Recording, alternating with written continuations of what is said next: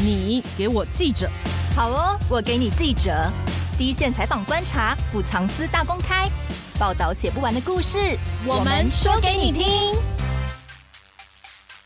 大家好，我是欧编。大家好，我是边边。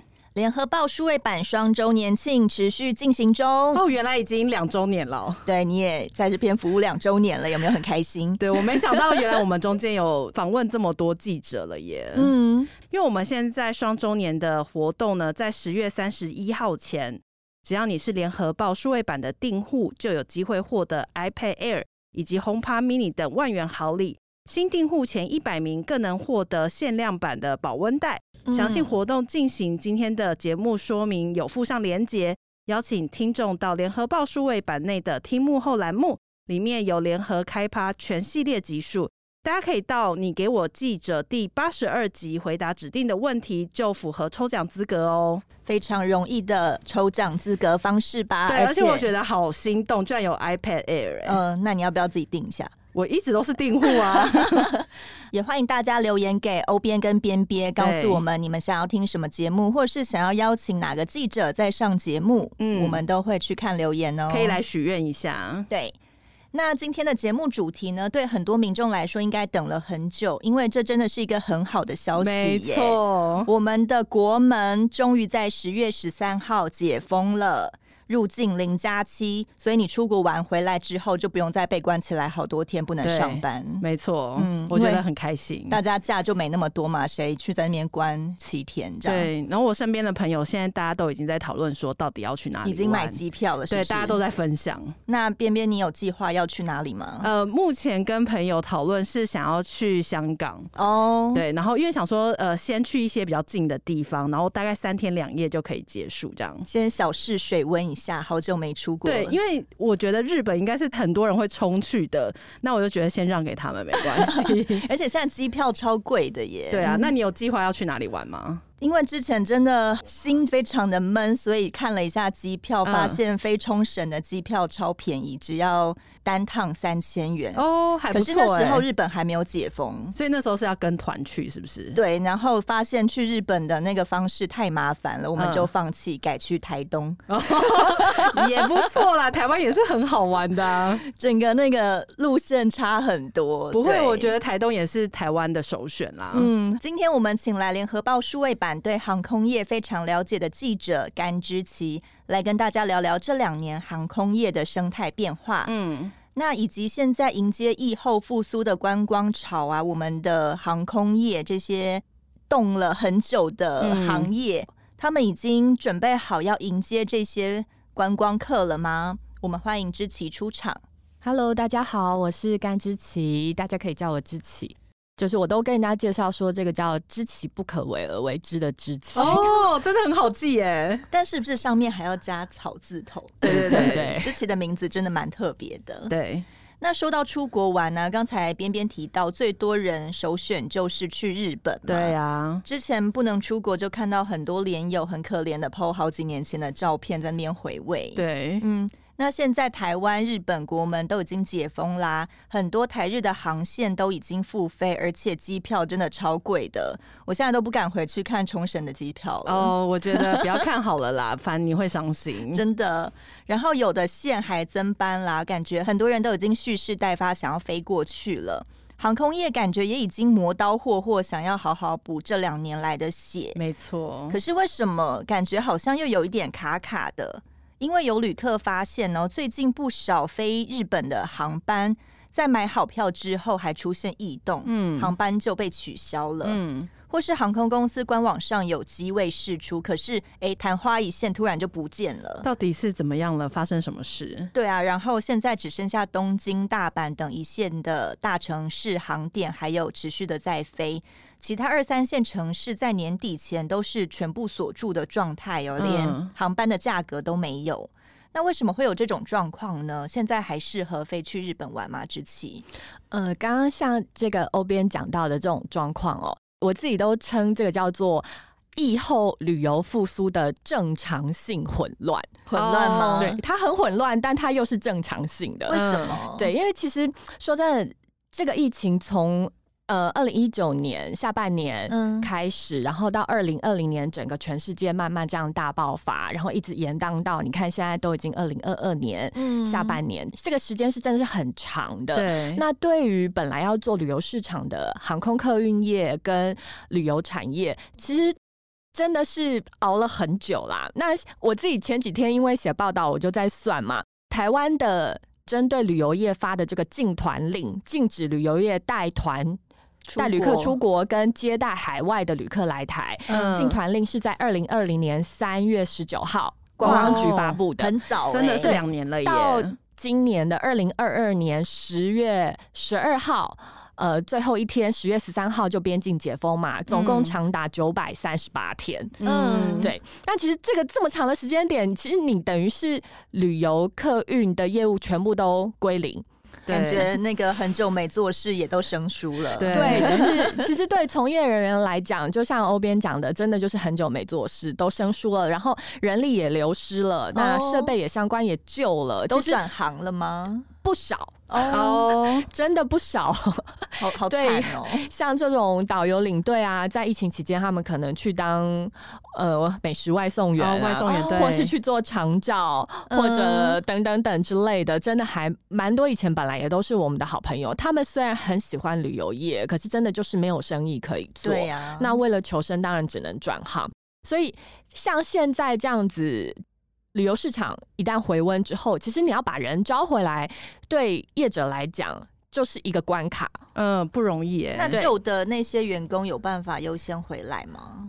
你也要看他愿不愿意回来啊。如果他 对啊，如果他两外送还不错，跑外送突然发现事业第二春，对 对啊，就是转了。有些人可能已经稳定了，他就觉得说，嗯，没有要回来。甚至于说，其实就算他回来，那你初期到底有没有这么多的团，嗯，可以接到，也是一个问号，还在等就对了。对，其实很多人都在观望，不止业者在观望，旅客也在观望，所以才会出现到像欧边刚刚讲的，哎，为什么机票这么贵？照理讲，如果旅客很多的话，嗯，你这个量大，呃，机票价格应该就会跌。但为什么机票价格这么贵？当然还有一个原因就是。呃，你航班的机位数提供也没有这么多，我还以为是因为大家都在抢才变贵，嗯、原来也不是吗？嗯，大家也在抢，但是就是它是联动到你实物上的操作，就是服务的人力没到位，你能飞的航班就那些。嗯、哦，对，其实像刚刚欧边讲到，哎、欸，为什么日本好像之前都在卖机票，可是最近却陆陆续续出现这么多。砍班呢、啊，又不卖，或者说挂上去就没多久，那个价格就拉掉。以日本市场来讲，因为我们都知道日本人真的做事很一板一眼，哦、很严谨，对，对、嗯、他们没有 ready 好，绝对不会急就章。嗯，对，所以。你看，像疫情这几年，当人力都流失之后，你突然要有大量的航班要进来飞，可是，一架航班要飞，它不是只有机师跟空服，嗯、它还必须要有地勤的人去做一些地面的维护啊、加油啊、简单的保养，确认说，哎、欸，这个航班你落地之后是 OK 的，才可以让它再送客上机，然后再飞回台湾这样子。嗯、那当日本机场地面的量接待量能不够的时候，你飞机就不能落，嗯，所以才会出现这样的状况。哦、那这当然可能 也是要看航空公司他自己本身当初在谈航线规划的时候，他是不是有先跟日本方确定好？如果说没有确定好，我就开了这个航线，反正我想说我先卖票，先开了再说。对，先开了再说。但是结果，哎、欸，我卖了票，发现航班不能飞，所以。那我就再取消，所以现在是台湾这边先卖再说，但日本说没有没有，我们还没准备好，这样吗？这个其实可能这个过程环节到底哪里出问题，还需要再厘清啦。但是其实，呃，其实全世界都有这样的状况，嗯、只是说。台湾的发生时间点是在下半年，嗯、那我们可以看一些外电啊，像欧美，他们很多机场，他们发生这些状况的时间点是在上半年，今年三四月就发生，他们比较早恢复正常了。对，对他们那时候也是猛爆性的出游，但是真的就是你卖了票上了机，结果发现机场的地勤没有人可以帮你搬行李，所以我相信，对外电曾经也有出现过有机师因为发现。送行李的人力不够，所以机师离开自己的驾驶舱去帮忙搬行李上飞机。机师也变好，他们一定没有想到他们会有这一天呢、欸，真的要去帮忙搬行李。呃，之前也有澳洲的航空公司的呃下了命令，说要求公司的高阶干部也是下去帮忙搬行李。哦，共体时间，共 体不要高高坐在那边。这个是人力的问题。那当然还有一些。设备的问题，因为也太久没有用了，嗯、所以它可能生锈，或者是说你没有运作。你看，像我们行李转盘，哦、很多欧美的大机场那些行李转盘也太久没做了。可是你突然大量的旅客来，你要送那个行李，把它一个一个运出来，结果行李转盘突然卡住。他们不会在嗯、呃，虽然没有用期间，还是维持固定的保养吗？也想啊，但是保养的人力也会流失啊。哦，都转行了，对，好惨哦。那像现在日本就是有一些呃票卖了就又被取消，或是能够飞的地方剩下大城市的这个路线啊，就代表说我们现在可能首选就是去东京、大阪一些比较稳定可以供票的地方去玩比较好吗？我相信台湾人多数的人对日本的旅游市场其实并不陌生。嗯、其实，在疫情之前，很多人啊，他可能已经不飞大阪、东京。或是这种大城市，他可能会去走日本的乡下，嗯，所以其实我们可以看到，像长荣、华航或是台湖，他们疫情之前开了很多日本二三线的航点可以直飞。那可是现在疫情后，因为我刚刚就讲说不稳定的航班取消的状况，这种正常性的混乱的现象很多，所以当你想要去这种二三线的城市的时候，现在真的就是都没有航班飞。那退而求其次，如果你真的超哈日本，超想念日本，一定要飞一趟的话，的以机票来讲，买这种东京、大阪是最最好买、最保险、最安全的，对，最安全的。其实我自己最近也发生一件状况，就是说我也是买一个传统航空公司的机票，嗯、而且很早就开票，然后我是开明年的，嗯，但是我是飞名古屋，但也被取消。名古屋已经算是蛮知名、蛮大的城市了吧？对，所以我们就知道说，不管是传统航空或是 LCC 低成本航空，它其实在疫情解封初期。这种现象真的都很正常，你一定要用平常心去面对。嗯，就是当行程一旦有异动的时候，就是赶快进线到航空公司的客服去思考，怎么样改我的航班时间往后延，或者是说改航点等等。那你现在有改去哪里吗？有有有，我改到福冈去了。哦，福冈就 OK，还是有继续。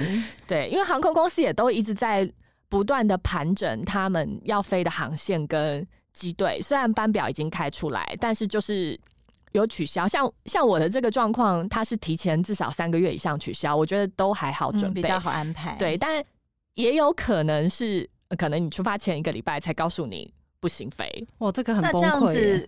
是会呃，航空公司帮你处理掉，你可以怎么办？还是说旅客必须自己想办法？呃，我必须坦白说，就是其实现在的航空公司人力也可能不太够，嗯，对，所以如果可以的话，就是你就是自己主动积极一点，你把你的这个就回到我们在行程规划上面，买机票是行程规划的其中一环，嗯，你当然你航班时间动了，你后续的可能订房啊，当地 local 的交通安排也都会受到影响，嗯，所以我会建议，其实以后的。出游，大家行程排的弹性排的松一点哦，oh, 就不用排的这么紧。嗯、很多人以前疫情前出游啊，他的目标可能就是要去几个大景点打卡踩点，对，对，他就会排的很很紧。嗯，A 点到 B 点行军行程，对对，A 点到 B 点一个小时，B 点到 C 点半个小时就打卡就走。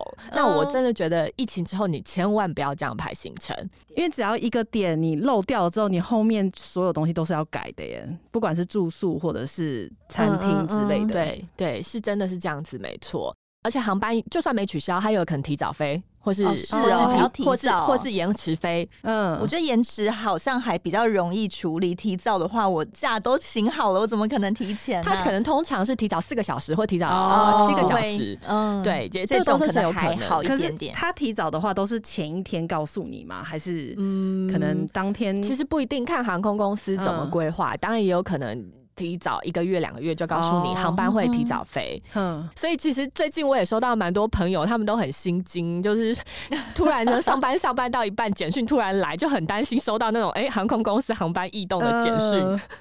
那刚有提到，其实有一些航点是增加的。现在主要增加的航点是哪一些地方啊？其实现在以日本市场来讲，航空公司大概会飞的航点就是东京、成田、羽田，还有大阪、关西。嗯，然后还有北海道就是札幌，然后还有福冈跟冲绳，大概就这五到六个点。对，你要不要再回去看一下机票？可是现在机票都很贵耶，我们还有办法？你你那时候买的时候也是？就是硬着头皮刷下去，有比以前贵很多吗？好，这个就是我待会可以跟大家慢慢分享了。其实我买的很便宜，甚至我没有钱，因为我是开里程票。哦哦，对，就是用里程去换的意思吗？对，用里程去换的。这个我们待会可以聊。那我先讲说为什么现在航空公司的机票会很贵。一样回到前面，因为僧多粥少的状况之下，嗯、所以当市场需求量变大的时候，加上。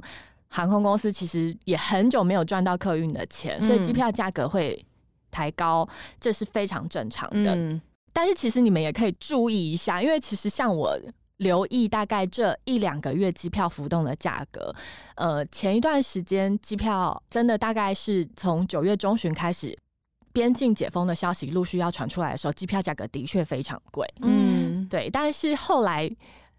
你们可以慢慢观望，接下来可能半个月再观望一下机票价格是不是有下跌。我自己注意到其实是有跌幅的哦。那其实很快就跌下来了，是不是？对，这个就回到我刚刚讲的，大家都在观望。嗯，因为发现观望的人竟然变多了，然后一直没有出手，然后所以航空公司应该也会紧张，想说，哎，明明应该很多人要来，先把价格抬高一点。对，没有人要买吗？怎么办？好了，那再一直调，一直调，慢慢的往下调降，这样。对对，所以。所以我跟我身边的朋友们在分享的时候，就是说，如果你真的要抢第一波，其实你要更早之前就准备。哦，是哦。可是我怎么知道已经会这个时候解封？我怎么怎么这么早？所以这个就是你要如何买机票的技巧。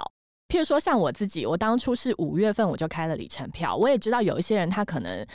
呃，像欧边刚刚在讲说，你应该不久之前你看到冲绳三千多很便宜，对不对？嗯、现在又很贵，但是你那时候为什么没刷呢？不你会觉得出不去吧？对啊，因为那时候日本好像只接团客，嗯，然后你就想说好像很麻烦，就不想要跟团，对，所以这就是你要怎么去计划你的旅程的问题。如果你当时假设你是六月份看到八月冲绳的机票只要。三千多，你当下其实就应该要刷下去，嗯、然后你要选择那种可以改票不收手续费的那种票种哦。这样子到时候你把这个机票往后延，其实你也没有损失，我还是三千块。对，然后就不用跟团。他可以，他当然可能还是会需要多收一些。你改票往后延，他机票的价格会浮动，嗯，他会随当时的税金。但是，变成是说你，你已经抢先得到利基，你已经卡到那个机位，你不用再跟其他的人他比较晚买，然后用那种几万块的价格去抢，嗯。对，航空公司在卖，就算是经济舱的机票，它的票种有很多种。嗯，它有那种超值基本，对，或是全额的票价。它每一种票价，就算都是做经济舱，但是它的改票的手续费是不一样的。通常你用最低价的买到经济舱的价格，它的改票手续费可能要收三千。但是你用全额价，你当下可能当下要付比较多钱，但是你的手续费其实是很低廉的，甚至于你可以累积到的里程也会比较多。嗯，对。所以像欧边那时候，假设你六月份你看到三千多的冲绳机票，那是最低价的。嗯。但是如果你买全额票种，可假设要四千八，你也买了。那后来发现，你八月份要去冲绳的时候，边境还没解封，那你就跟进线航空公司说，我想要改票，往后延。对，他都会让你延吗？还是就有可能会？他会让你延啊，他有航班就会让你延，而且你改票不用手续费。嗯，然后他会初步跟你报一个价格，说如如果你改到那个时间点，基本上有可能他还是用四千八卖给你，或者是说他会。因为你那个时候整个市场也都还不知道十月份到底会不会解封，对、嗯、对，所以航空公司在估那个浮动票价的时候，他就会用四千多的价格就卖给你。可是你看九月份边境解封消息传出来了，那大家开始查询的频率变高的时候，欧边再去查，你同一个时间点飞冲绳的航班价格可能涨到八千了，哦，这是非常有可能的。它其实也是一个旅游市场机制的一个价格的浮动的一个状态，嗯、但是看你怎么去做准备，因为像我自己是因为我长期写这个线，我也很喜欢旅行，所以我会注意到这个趋势的变化。但是可能有一些人他想的就只是单次的旅行，对呀、啊嗯，所以你只会在意那单次的票价。可是我觉得对一般人来说，真的也是你要出国的时候，你才会开始研究机票啊，或是各种价格。对。但很多旅游达人是的确会一直在看那个浮动，或者是他们会预测，或是看新闻说啊，大概是什么时候就可以买了。但我们在买机票的时候，到底是去呃，比如说航空公司的网站直接买比较好呢，还是现在有一些旅游公司啊，或是有一些合作的那种呃旅行网站等等的，他们也许也会有一些比较便宜的机票，到底怎么样选择会比较好？还是我都要看呢？我会建议啊，其实疫情之后呢，你如果要买机票，当然最好还是到官网直接买，嗯，因为变成是如果有异动的话，要直接找到对口会比较方便，哦、会更直接。嗯、其实我们疫情之前啊，很多人都会透过什么 Skyscanner 啊，对，然后 Expedia 这种东西去查机票比较网。但你也知道，因为一场疫情，这种比价的平台，他们也裁员裁的非常的严重，oh. 所以他们价格已经可能不太准了，是不是？更新的不够快。嗯，其实电脑的系统当然还是可以跑出一个很优的价格，可是，一旦航班有异动，oh. 你必须得透过供应商。去改你的机票，中间又多了一个关卡，就是中间有一个中间人，他帮你改机票，但可能那个中间人会拉长，对，而且可能那个中间人突然就不见了，因为他们服务量能不够，哦、这个风险好大哦。对，然后我为什么最近也在跟朋友分享，就是说，嗯。因为其实疫情之后不可控的状况很多，嗯，所以以前我们都很习惯，很多小资族都很习惯，就是自由行，自己买机票，自己订饭店，对。但是疫情之后，其实不可控的风险变得非常的多，嗯。那所以，我最近其实我也有推荐我身边想出国旅行的朋友们，其实你可以找一个你信赖的旅行社，你就干脆参团。哦，因为一旦行程有变动，有专业的旅游从业人员可以帮你做好这整套的服务，就包括住宿啊，或者是接驳等等的。对，对，我相信很多人他可能以往这种自由行的模式，因为网络上面的资源非常的丰富。对，你如果要去日本，你就 Google 查一下中文的资讯也很多。嗯，那就算看不懂汉字，你猜一猜也可以。所以当时就会很多自由行，真的非常非常多。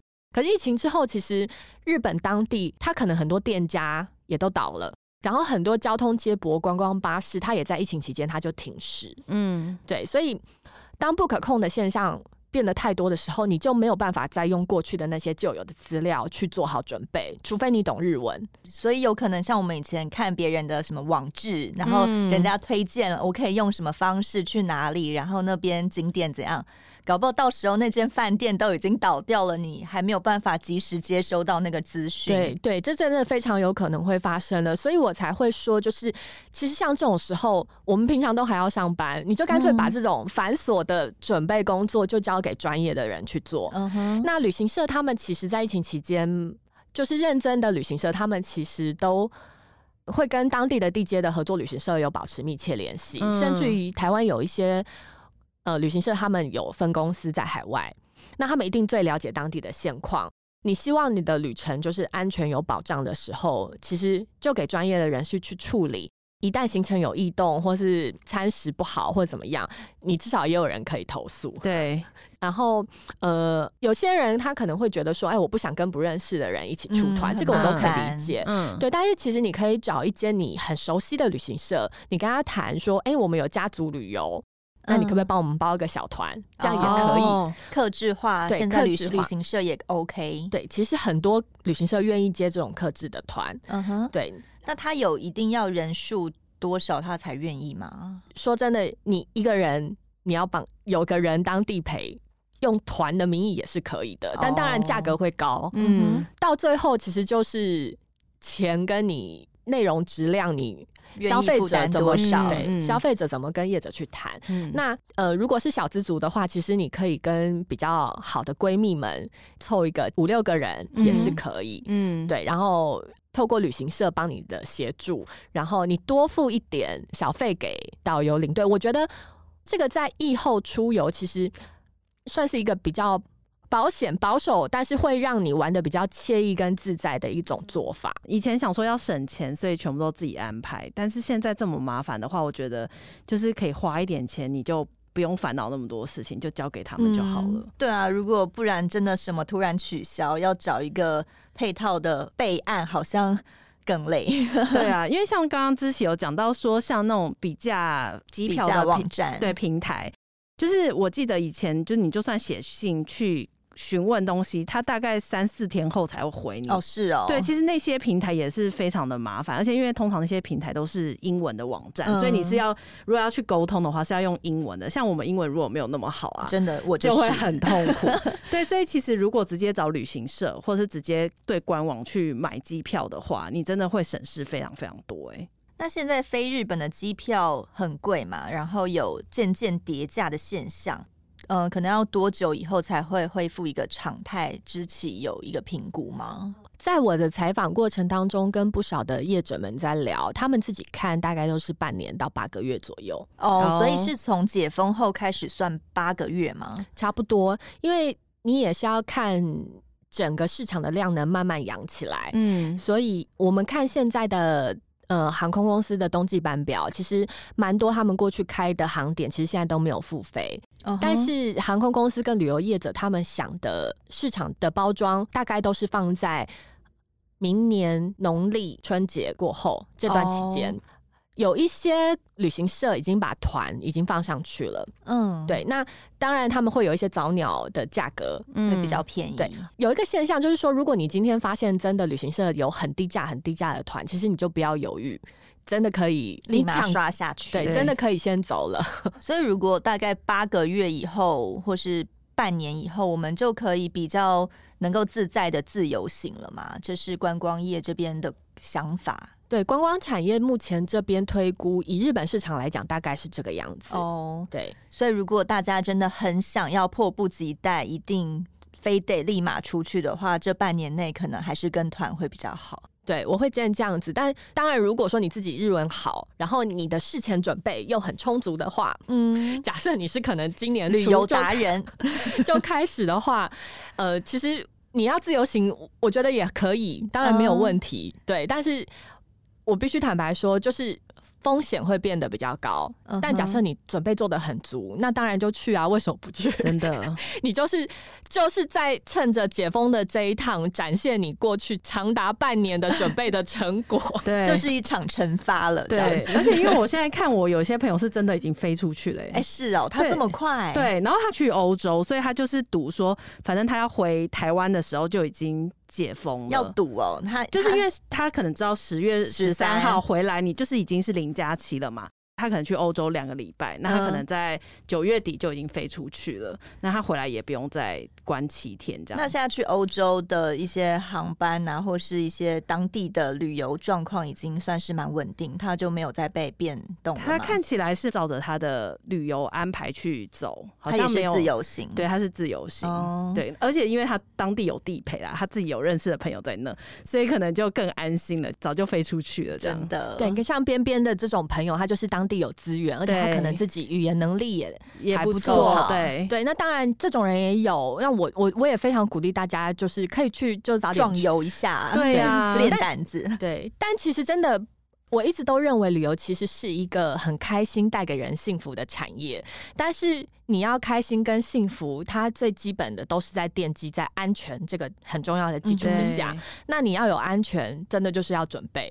哦，oh. 如果没有好的充足的准备，其实当这个安全的问题一旦出了状况，其实都会坏了旅游的出游的好心情。你采访的那些被取消机票的旅客啊，他们后来都怎么解决啊？就是我都已经买好票了的话，其实现在在这个 呃日本的旅游版上面啊，最近呢，我真的蛮看到蛮多很多人哀鸿遍野，都还收到简讯说，哎、嗯欸，我的航班被取消了。那当然，初期其实航空公司给的改票的的方式也都还蛮友善的，嗯、就是让你可以改到差不多航程的其他的航点哦。但变的是你要进线，你就是等于上班族，你就要花时间打进去问如果他没有线上直接改票的机制的话，你就得自己亲自打电话去问。那也很多人分享说，我打电话进去，光是打通就花了半个小时，打通了改了票，有可能也没有办法改到你想要的航点。嗯，对。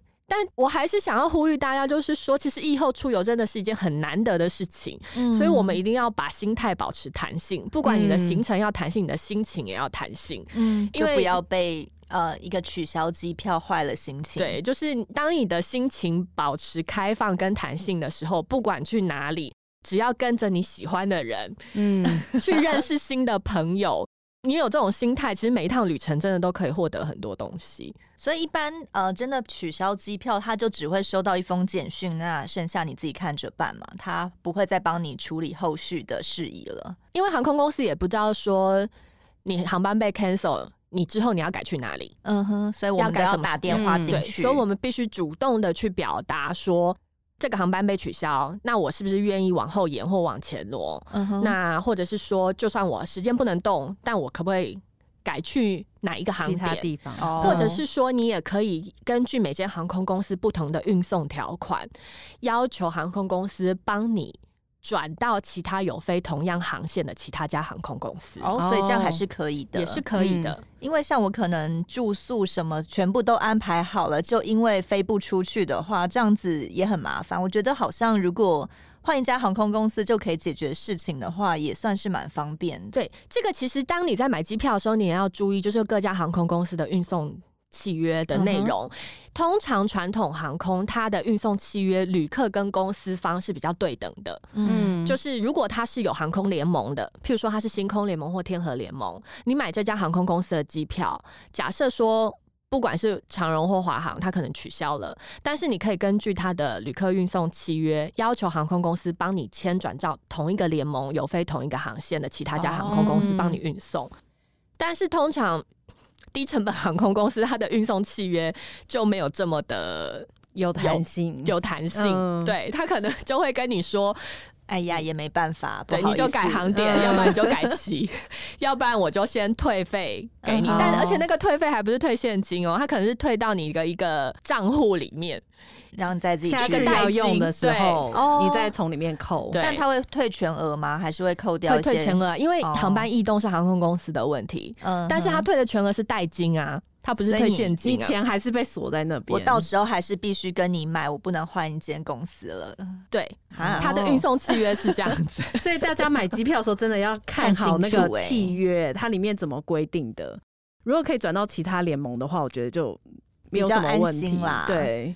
但联航就是打折便宜嘛，但可能便宜的风险也是就会比较高的，对，也是大家必须要注意的部分。对，到底你想要安心出游呢，还是便宜出游？就是各自有各自的考量。对，因为市场是不一样的。嗯，嗯，那因为现在机票很贵啊，那很多人会透过里程去换免费的机票，或者是可以升等嘛。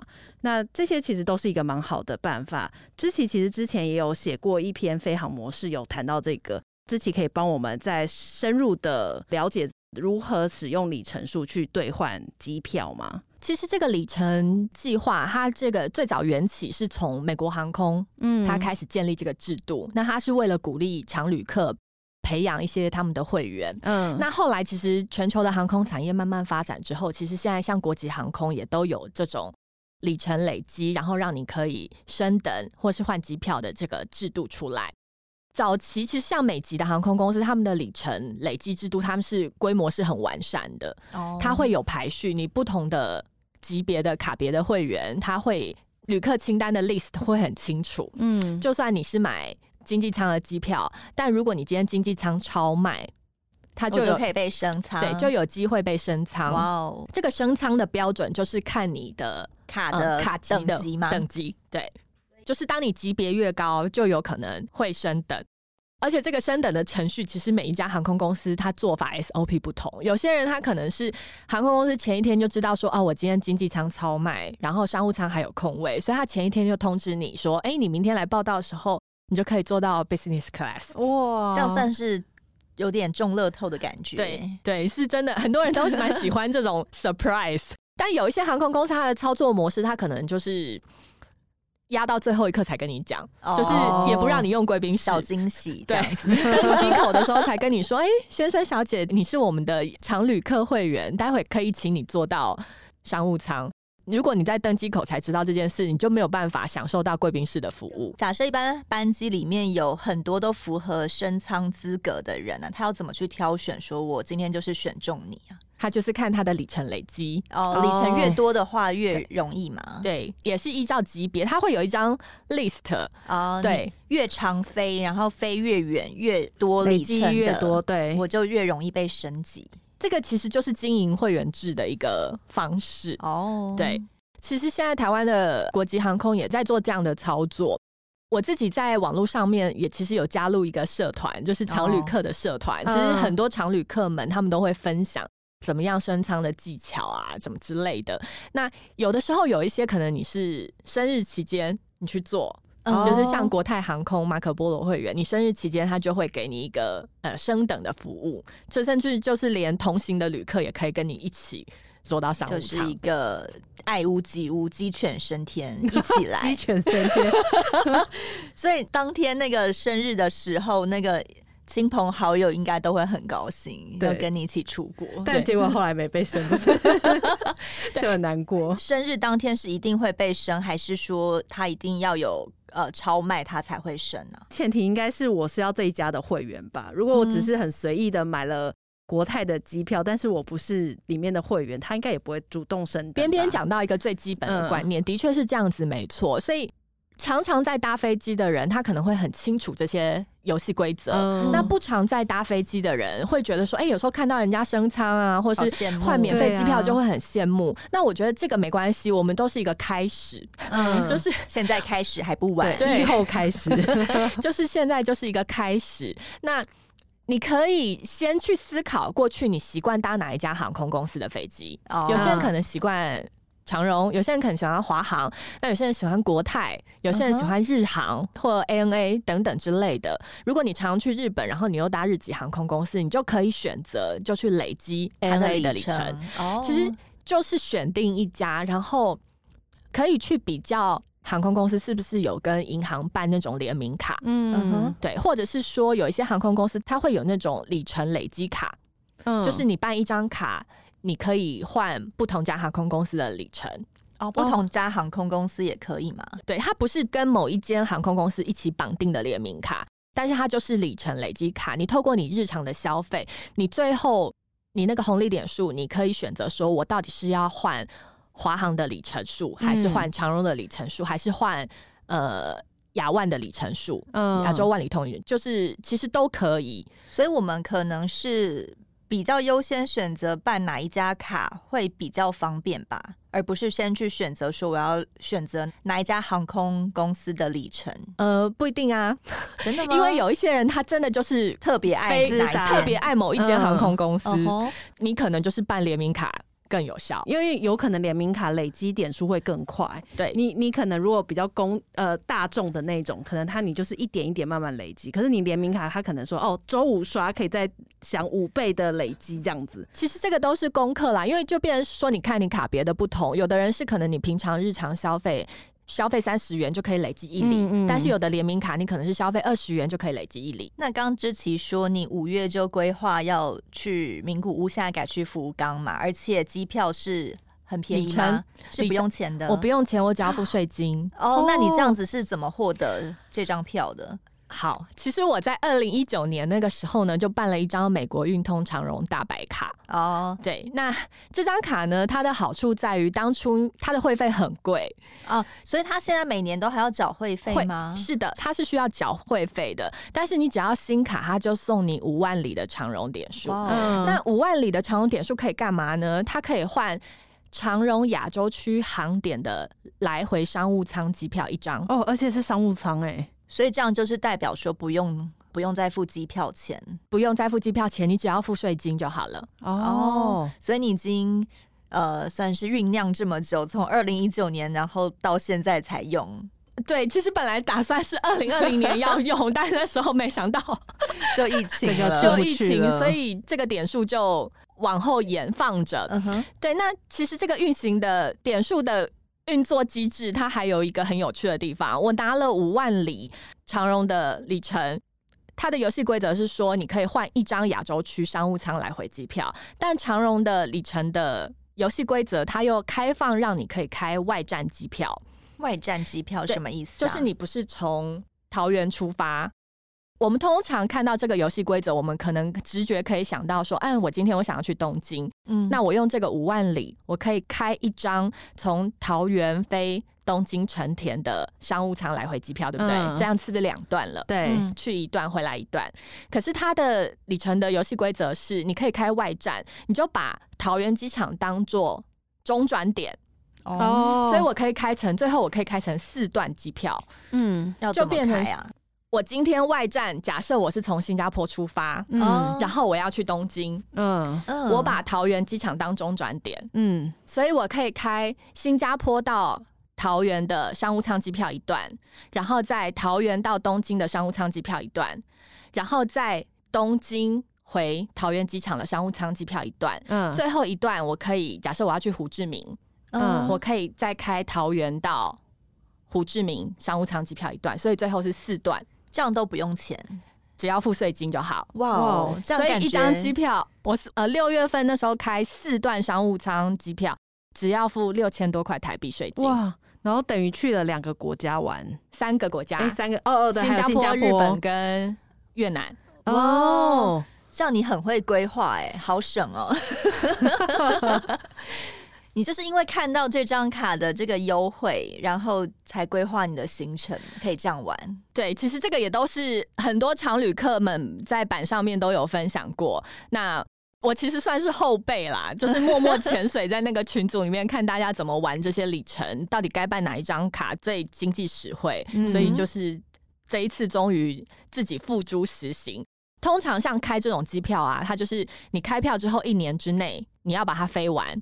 嗯、但是你期间当然，如果说你有价别有异动的话，其实你改票它是不用收手续费，但是不能改航点，点就是确定的。对，所以我会跟朋友讲说，其实你可以去思考，因为其实台湾人真的非常爱出国。嗯，我们以前常常会看到很多小资族，他会买 LCC 低成本航空的机票，一一年可能去日本好几趟这样子。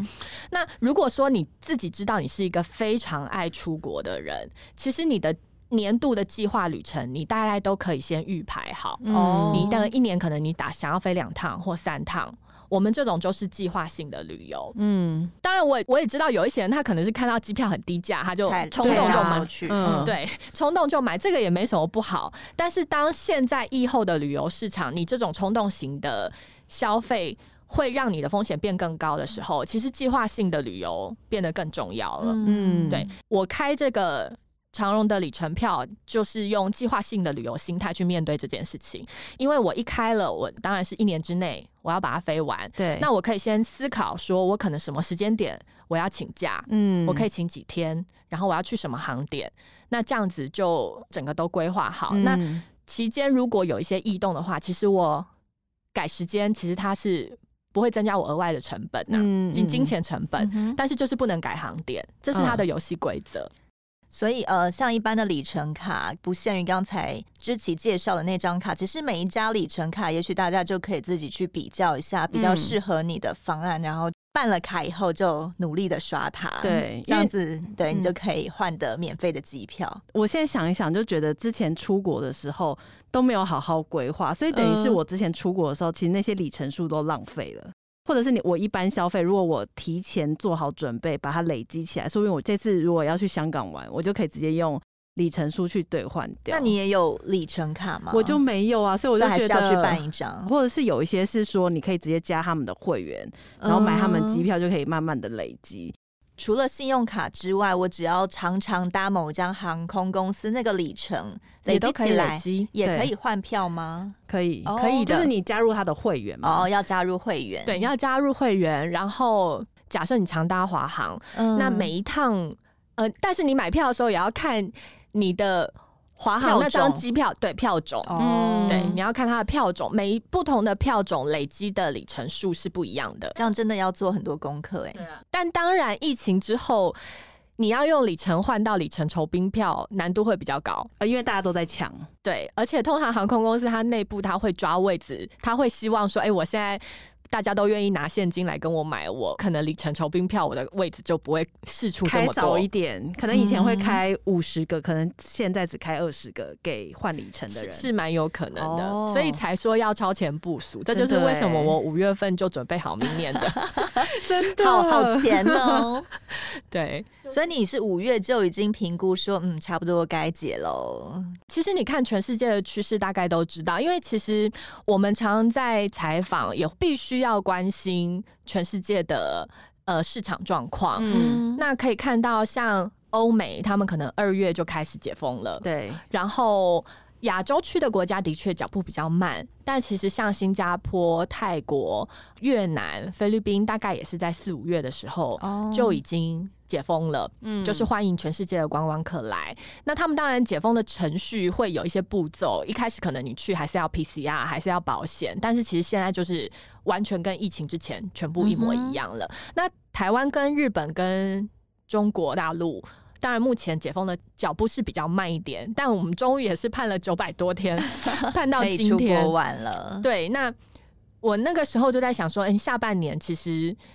台湾边境不开应该不太可能，嗯，对。但是我也觉得说，哎、欸，我不要这么冲，因为解封初期可能还是会有一些不稳定的状况，所以我才会把我的票种开到明年。但的确，我也遇到了航班被取消不能飞哦的情况。可是他有办法预测明年上半年的那班机会被取消吗？这么久以后？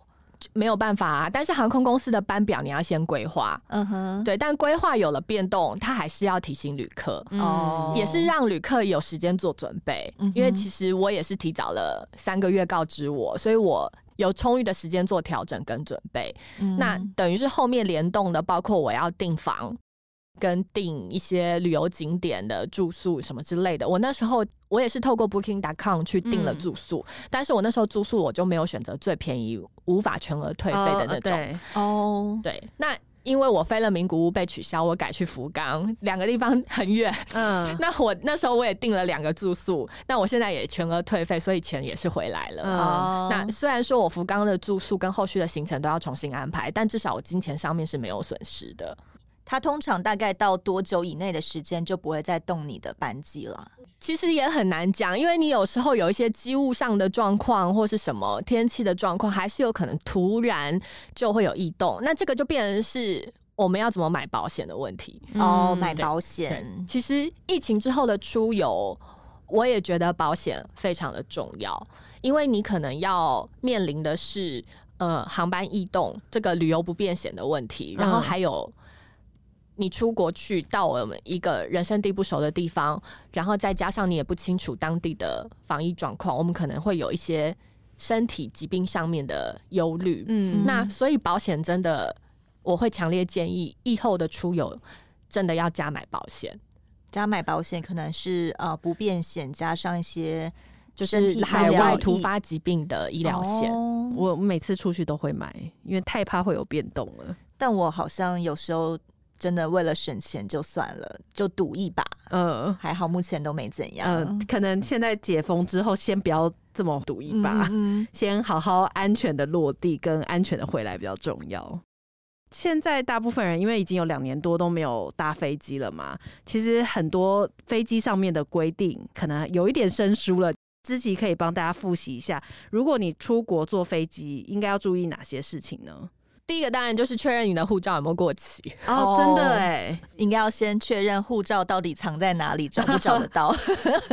在旅行准备前的这个打包的准备的程序的时候，我觉得跟疫情之前也有必须要多留意的地方，因为我相信很多人以前常出国，你会可能会知道哪些。航空器上面的违禁品不能带，譬如说我们不能带超过一百 ml 啊，不能带刀具啊，或者是剪刀、瑞士刀等等之类的，这个都不能放进随身行李。这种东西其实我们复习一下，大概很快就可以熟悉。你可以用负面表列的方式，就是去记得哪些东西可以放在托运，哪些东西要放在随身行李。嗯、对，以前比较常会搞错的，通常是如果你有带行动电源的话，行动电源不能放托运。对哦，疫情之后会比较不一样的地方是，因为有染疫的风险，所以我会建议大家带一些常备药品。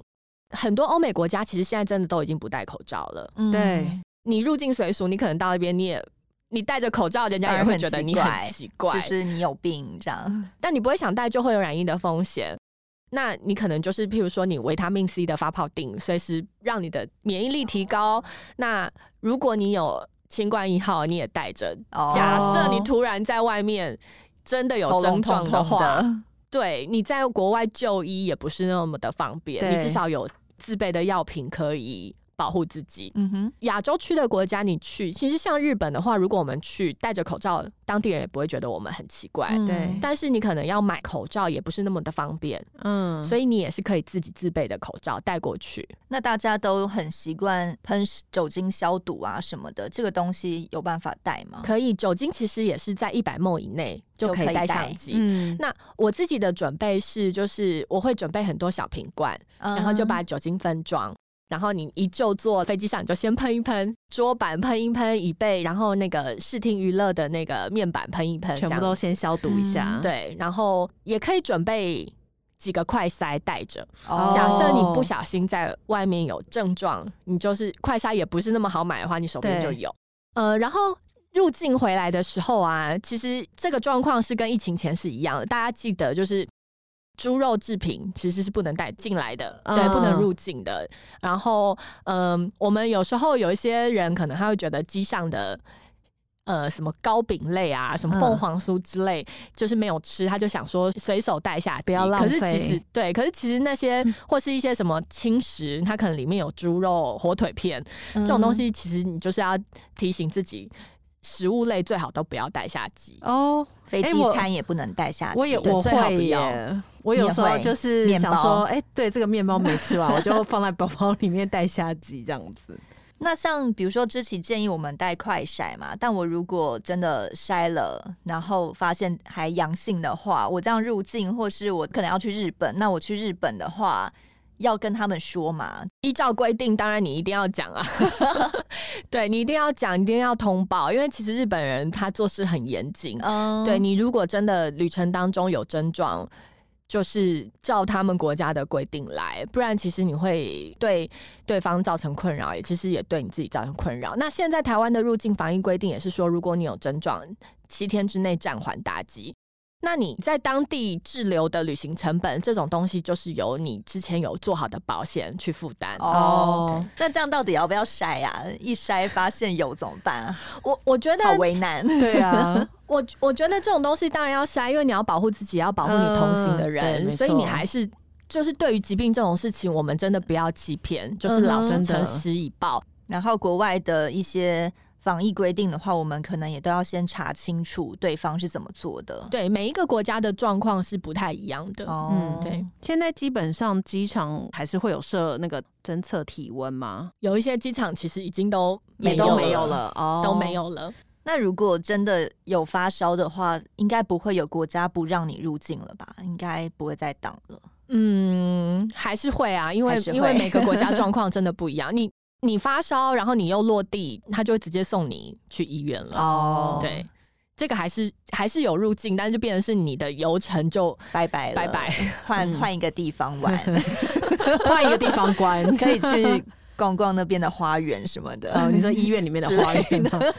好哦，今天其实听了很多芝奇讲，就有关于出国啊，嗯、或者是买机票的事情。我觉得这些事情真的离我好遥远哦。而且我觉得芝奇如果没有提醒的话，我好像一般人出去旅游只会管啊，我有机票，我有地方住，我交通 OK。可能像我的话，我就不会想到这么多事情，欸。对，但是因为疫情。毕竟发生了两年嘛，很多事情都真的很大的转变，嗯、所以你可能到了当地之后，你的风险也变高了。嗯、我觉得知琪讲了一个很棒的事情是，就是你对所有事情都要有弹性，对，而且你就是要用比较开放的心情去看这件事情。呃，因为以前如果譬如说机票被 cancel 掉，我应该会大部分人都会崩溃，或是会大骂什么的。可是因为现在就是过渡期嘛，所以我觉得大家那个心态真的要稍微转变，因为所有航空公司其实也不愿意发生就是 cancel 掉班机这件事情。嗯，所以大家就是真的不要太冲动的买机票，做好事前的规划。我觉得这些事情都蛮重要的。那之奇呀，他在联合报数位版有一个很有趣的专栏，叫做“飞航模式”。主要是知其会在飞航模式里面写所有有关于飞机或是飞航相关的事物，不管是机票啦，或者是空服员地勤啊，或者是所有的飞机的一些历史，我觉得里面真的是包罗万象，非常的有趣。嗯、那这个专题呢，是会在每周四早上十一点半上架更新，每周都有，对，每周都有，所以你就知道知其对于航空的事情是有多了解，因为它是包罗万象的。嗯、对，我觉得比。比较有趣的几个题目，我看了一下，就是呃，为什么空服员会有打狗棒？嗯，这个打狗棒跟我们一般的武林界的打狗棒好像是不一样的东西。对，大家很好奇的话，赶快去看一下，这一篇，然后或者是。你一定想说，哎、欸，飞机这样子稳稳的飞过去，但殊不知，曾经有机师是不小心睡着。对啊，机师睡着怎么办？对，旅客可以在飞机上睡觉，那机师开十几个小时的飞机都不睡觉的吗？所以他们其实有一些分配啦，就是因为他有正机师跟副机师嘛，嗯、那他们是。彼此之间是要分配好的，但是居然有发生这种事，我觉得那当中的故事也非常有。正机师跟副机师都睡着的话，该怎么办？对，大家有兴趣的话，都可以去看一下我们飞航模式的专题。其实今天讲了这么多，大家有没有发现，知奇其实对于航空界真的非常的了解，很了解之后，他自己就跑去考那个小飞机的驾照嘛。呃、我我是有一张轻航机的驾照，轻航机的驾照，哦、那个规格跟 民航机其实是不太一样的。所以你有真的开过了吗？它可以在空域之内就是飞起来，然后你就是欣赏那个空域内的地面景景观，海阔天空的感觉。对，还还蛮不错的啦。嗯、它是其实是一种休闲啦，所以是一个娱乐，不算是真的交通工具。呃国外其实是把它当交通工具，但是台湾的可能一些法规跟空域的问题，它呃比较还局限在就是可能只是当一个休闲活动，比较受限。然后除此之外哦，知琪真是一个才女，她对于就是你怎么这么了解知琪？对，你是不是很厉害？就知琪对于游艇类的也非常的熟悉嘛，就是船运类的、嗯。其实我都在学习了，我不敢说我很熟啦，但是我自己因为我跑交通。这个路线，呃，跑了一段时间。那早期真的就是看看政府部门的政策啊，写写新闻稿，理解说为什么政策要这样制定。嗯，那写久了就会觉得有点纸上谈兵。嗯，那我就想说，哎，那我自己干脆去试试看，身体力行。对对，所以我其实我第一张证照是航港局发的动力小船跟二等游艇的驾照。哦，考到了之后，说真的，呃，有点汗颜啦，因为出海的几率真的不高。那这也反映到一个状况，就是说，其实哎、欸，台湾很多人虽然空有一张证照，可是可能当你环境没有那么友善的时候，其实你练习跟使用的情境也没那么多。嗯哼。但我觉得，嗯、呃，对我来讲是透过工作，然后认识不同领域的人，然后也学习到这个产业整个运作的模式，那也可以理解说。